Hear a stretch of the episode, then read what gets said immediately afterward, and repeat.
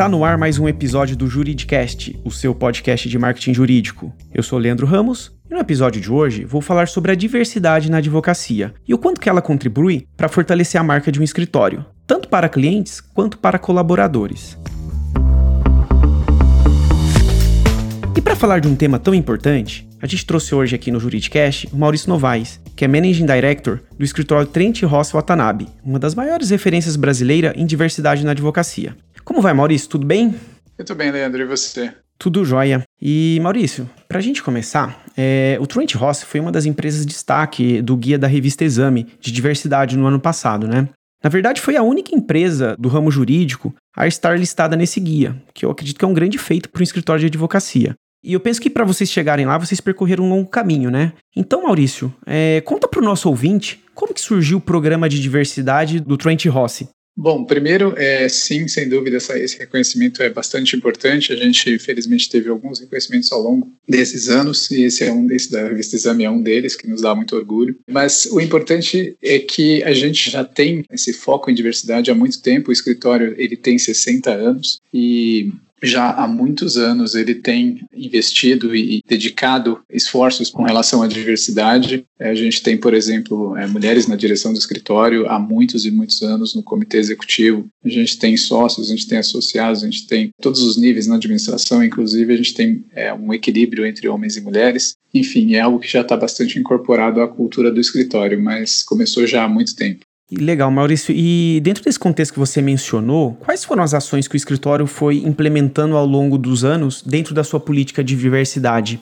Bom, é, vou começar a falar um pouquinho melhor então dessa primeira que eu já mencionei, que é a importância do gênero, né? Que é dar oportunidades iguais para homens e mulheres. O escritório já tem esse equilíbrio há algum tempo é, tanto na questão das posições de destaque, né, como eu mencionei antes, mas também com relação à remuneração. Não existe nenhum tipo de distinção de remuneração entre homens e mulheres para funções semelhantes no escritório. A gente também tem iniciativas nas, nas outras frentes de diversidade, como é o caso de PCDs, que é o caso de LGBT+, também é o caso de etnia e, por fim, de diversidade religiosa. Maurício, tem um estudo da, da McKinsey que revela que empresas com diversidade de gênero, né, como você mencionou, no time executivo, possuem 21% de lucros maiores, né? E também nesse estudo da McKinsey, eles, eles mostram que aquelas empresas que têm diversidade racial, os lucros são 33% superiores. Nesse cenário, Maurício, quanto que essa preocupação que vocês possuem com a diversidade impacta nos negócios do escritório?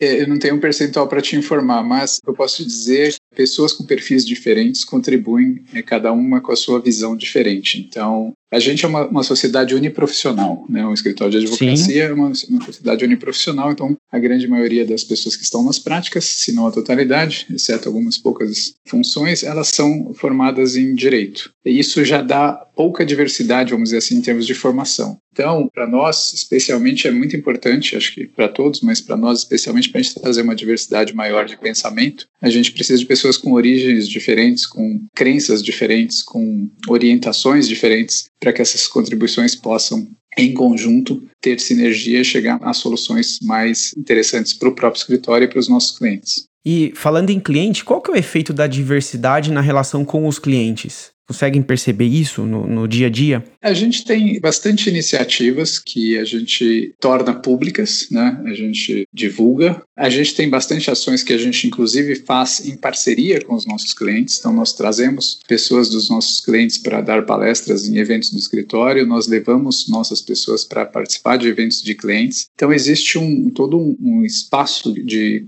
contribuição mútua que acaba também é, fortalecendo o relacionamento com os clientes. E além disso, existe nas empresas, de modo geral, não só nos nossos clientes e não só no escritório, mas existe de modo geral uma preocupação maior no mundo com a diversidade. Então, os nossos clientes cada vez mais eles se interessam também pelo tema e eles incentivam que os fornecedores, nós entre eles, também tenham compromissos nesse sentido. Ok, Maurício. E agora que você já falou do impacto da diversidade na relação com os clientes, como é que ela influencia no convívio dos funcionários do escritório no dia a dia? O que vocês notam aí que essa diversidade traz dentro do convívio entre os colaboradores do escritório? Talvez a primeira coisa que eu possa citar seja que as pessoas elas se sentem à vontade de ser elas mesmas, ou seja, é um ambiente propício a que as pessoas não tenham que se, se limitar de forma alguma, elas podem se expor, obviamente sempre cada um respeitando o espaço do outro, mas é um ambiente que aceita a diversidade e incentiva que as pessoas sejam o mais natural possível. Além disso, eu acho que, inclusive, essa situação ela, ela melhora no engajamento, ela faz com que as pessoas sintam que o ambiente é um ambiente agradável, é, onde elas se sentem bem. Isso faz com que elas tenham ainda mais engajamento e, e, com o seu trabalho e com o escritório. Então, de uma certa forma, acredito que isso nos ajuda também na retenção e na satisfação das pessoas. Além disso, da forma um pouco mais objetiva, a gente tem alguns comitês de diversidade, chama de cada uma das frentes que eu mencionei, né, gênero, Sim. etnia, etc. A gente tem comitês, as pessoas são convidadas a participar desses comitês, e se reúnem periodicamente e esses comitês têm cada um seu plano de ação e suas iniciativas, para as quais não só as pessoas do comitê, mas todos do escritório e eventualmente, como eu disse, pessoas de fora também são convidadas a participar. No fundo, acho que esse, esse ambiente acaba levando a, a que as pessoas se sintam bem e queiram fazer parte do escritório, o que para nós como empresa é ótimo. É, ou seja, fortalece a marca do Trent Ross como uma marca empregadora, né? Que é algo hoje em dia muito importante. É, ainda tem esse e... efeito fora, porque as pessoas falam, né? O boca a boca é a melhor propaganda, né? Uma pessoa falando bem da, da, empresa na qual ela trabalha é bastante crível, então ajuda também na atração de novos talentos, vamos dizer assim. E Maurício, depois que o escritório implementou o programa de diversidade, como lidar com situações inconvenientes que eventualmente podem ocorrer dentro da empresa? Afinal, a empresa é um organismo vivo, né? Como que vocês lidam com situações que fogem aí do que vocês pregam no dia a dia? Bom, a gente tem alguns mecanismos, tem um código de ética já há anos e a gente revisa constantemente, caso seja necessário incorporar coisas novas. A gente tem também mecanismos de ouvir as pessoas, caso haja algum problema acontecendo, enfim, existem mecanismos para isso, com todo cuidado com sigilo, enfim, para não expor as pessoas. E a gente tem formas de lidar, tem mecanismos também próprios para processar, analisar e concluir concluir sobre essas, essas eventuais situações e tomar as, as ações devidas. Interessante, Maurício. E dentro do que você respondeu, quais são hoje os desafios do escritório quanto ao seu programa de diversidade, que já é um programa bastante maduro, né? Veja, como tudo, né, a sociedade e a realidade, não só a nossa, mas é, estão em constante mudanças. Então, Certamente. é um programa vivo, ele não é algo estático que se diz, olha, eu já alcancei aqui o equilíbrio de gênero e agora não preciso fazer mais nada. Na prática, as demandas elas vão surgindo novas, elas vão se transformando. Então, mesmo em programas maduros, eu acho que é necessário um, um cuidado cuidado para que a gente esteja sempre up to date, vamos dizer assim, com as novidades e com as novas demandas e com as novas vontades, para que a gente continue nesse patamar, vamos dizer assim, de maturidade. Nunca vai ser suficiente a ponto de você poder parar e falar: cheguei lá, não preciso fazer mais nada. A gente tem que constantemente estar buscando melhorar. E maravilha, Maurício. E você mencionou logo antes que o programa Diversidade ajuda até a fortalecer a relação com os clientes de vocês, né? E como comunicar ao mercado sobre o programa de diversidade, né? Afinal de contas, vocês acabam comunicando isso nas redes sociais, né? No site institucional. E como fazer essa comunicação sem parecer uma autopromoção com fins comerciais? Tem uma parte que a, a, resposta fácil é a própria regulamentação, ela, ela não permite que a gente faça nenhum tipo de publicidade. Certamente. Então, isso já não acontece conosco e com os demais. Mas eu, eu acho que o lado importante é as ações que a gente faz, elas não são para serem propagandeadas. No fundo, a gente faz porque a gente acredita né, que a diversidade é um dos valores, a gente sente isso no escritório, enfim, e todo mundo está comprado nessa ideia. Então, o que a gente faz é para de fato buscar um melhor equilíbrio e melhores oportunidades de convivência entre as pessoas com as diferentes características. E é claro que a gente dá luz, vamos dizer assim, algumas iniciativas, até porque muitas delas a gente acaba envolvendo, por exemplo, a gente já participou de casamentos gays organizados pela prefeitura, enfim, acabam que são coisas que saem das portas do escritório. Mas, no fundo, a ideia é a gente fazer isso porque acredita, e não para fazer propaganda. O que uma empresa como a nossa pode fazer é tentar sempre aportar conhecimento jurídico que ajude a essas causas. Não que isso não seja importante, mas não só o apoio financeiro ou, enfim, patrocinar alguma ação, mas de fato agregar valor onde está o nosso conhecimento jurídico a essas causas. Maurício, tem como você contar um pouquinho mais para o nosso ouvinte como que funcionam as iniciativas de diversidade dentro do escritório?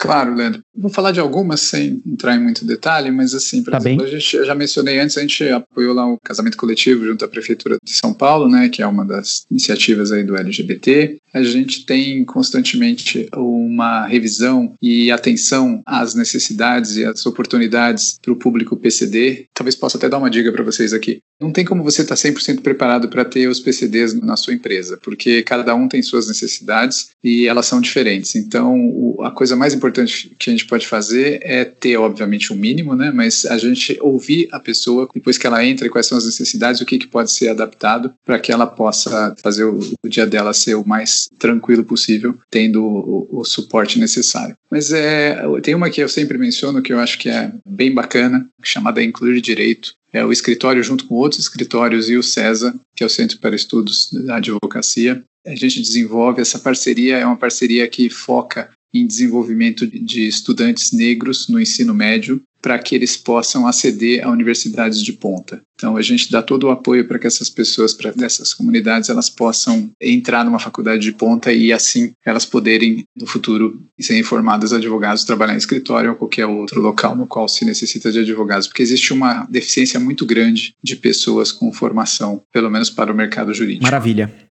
Leandro, tem mais uma iniciativa aqui que eu acho que vale a pena a gente mencionar, que é com relação à tolerância religiosa. O que acho que é importante a gente dizer é que, de forma semelhante ao que eu comentei para o PCD, a gente precisa estar atento às necessidades de cada um dos indivíduos e a gente precisa criar um ambiente no qual as pessoas se sintam à vontade. Então, por exemplo, há, há religiões nas quais as mulheres não usam pintura. Então, o ambiente não pode exigir que as pessoas usem pintura. Eu tenho que ter um ambiente preparado para isso, de forma que essa pessoa não se exponha, ou seja, ela não tem que vir e dizer, olha, eu sou da religião tal que não permite. O ambiente não obriga. Se a pessoa vier sem pintura, ela não será criticada por isso. Esse é um tema que precisa ser trabalhado. Esse é mais de formiguinha, vamos dizer assim, mas é um tema que precisa ser trabalhado constantemente. As pessoas têm que estar atentas a fugir dos estereótipos e, estar sempre abertos para que o ambiente de trabalho seja propício. Perfeito, Maurício. Excelente iniciativa. E para a gente encerrar esse episódio, qual é a dica que você dá para um gestor que está pensando em iniciar um programa de diversidade em seu escritório de advocacia? Afinal, por onde que ele começa? Primeiro e importante ponto, acho que é uma reflexão. Acho que a empresa ou a sociedade ela precisa refletir e avaliar qual é a correspondência com os valores dessa empresa. Porque, voltando um pouquinho à sua pergunta anterior, se for só uma questão de ah, precisamos fazer porque o mercado faz, vai parecer muito mais como algo marqueteiro do que algo eh, genuíno. Então, acho que a primeira coisa é definir um plano de ação que esteja alinhado aos valores da empresa. Outra coisa importante é que precisa haver um alinhamento da direção da empresa no sentido de incentivar e implementar essas ações. Não adianta a gente colocar um grupo cuidando disso e esse grupo não ter ouvidos e apoio da direção da empresa. Então, acho que precisa ter, em todos os níveis, precisa ter um alinhamento sobre a importância e sobre o acompanhamento e a cautela para que essa visão ela seja implementada e aceita e seguida dentro de toda a organização. E uma coisa que a gente tem visto que normalmente funciona é ter um grupo de pessoas que são pessoas que estão à frente para lidar. Então, seja um comitê, uma comissão, algumas pessoas que têm uma função de, além das suas funções do dia a dia, de organizar e fazer as coisas acontecerem. Tem que ter alguém liderando para que não fique só na ideia. E dentro desse grupo, você acha que tem um perfil específico? Precisa ter a participação dos sócios, o pessoal de RH, os advogados, enfim, algum perfil de profissional que você sugere fazer parte desse grupo inicial? Veja, a gente está falando de diversidade, então quanto mais diverso for esse Maravilha. grupo, melhor. Né? Então, por exemplo, se você pensa em advogados, puxa, eu tenho um escritório full service, eu vou ter advogados de mais de um grupo, né? Eu vou ter um advogado de impostos, um advogado de trabalhista, etc. Ah, mas eu vou ter também alguém da administração. Ah, mas o perfil do pessoal de finanças é muito diferente do pessoal de RH. Tá, então ponha uma pessoa de RH, uma pessoa de finanças. Não sei, não existe uma fórmula matemática para dizer quantas pessoas são, mas eu diria que, como sugestão, que sejam pessoas diversas dentro da própria organização, nas várias várias dimensões de diversidade, né? inclusive de formação, etc. E pessoas que queiram participar e que comunguem dos valores né, que a gente falou antes. Excelente. Maurício, eu gostaria muito de agradecer sua participação aqui no Juridicast. É, não tenho dúvida que a sua experiência com esse tema aí da diversidade enriqueceu bastante a discussão para o nosso ouvinte. E eu espero que você possa voltar mais vezes aqui no Juridicast. Ok, Leandro, obrigado pela oportunidade, um prazer falar com vocês. Enfim, o escritório está à disposição para outras conversas futuras, conforme vocês gostarem. Muito obrigado, Maurício. Gostou desse podcast? Então acompanhe o Juridicast, um podcast da agência Javali, líder em marketing jurídico no Brasil.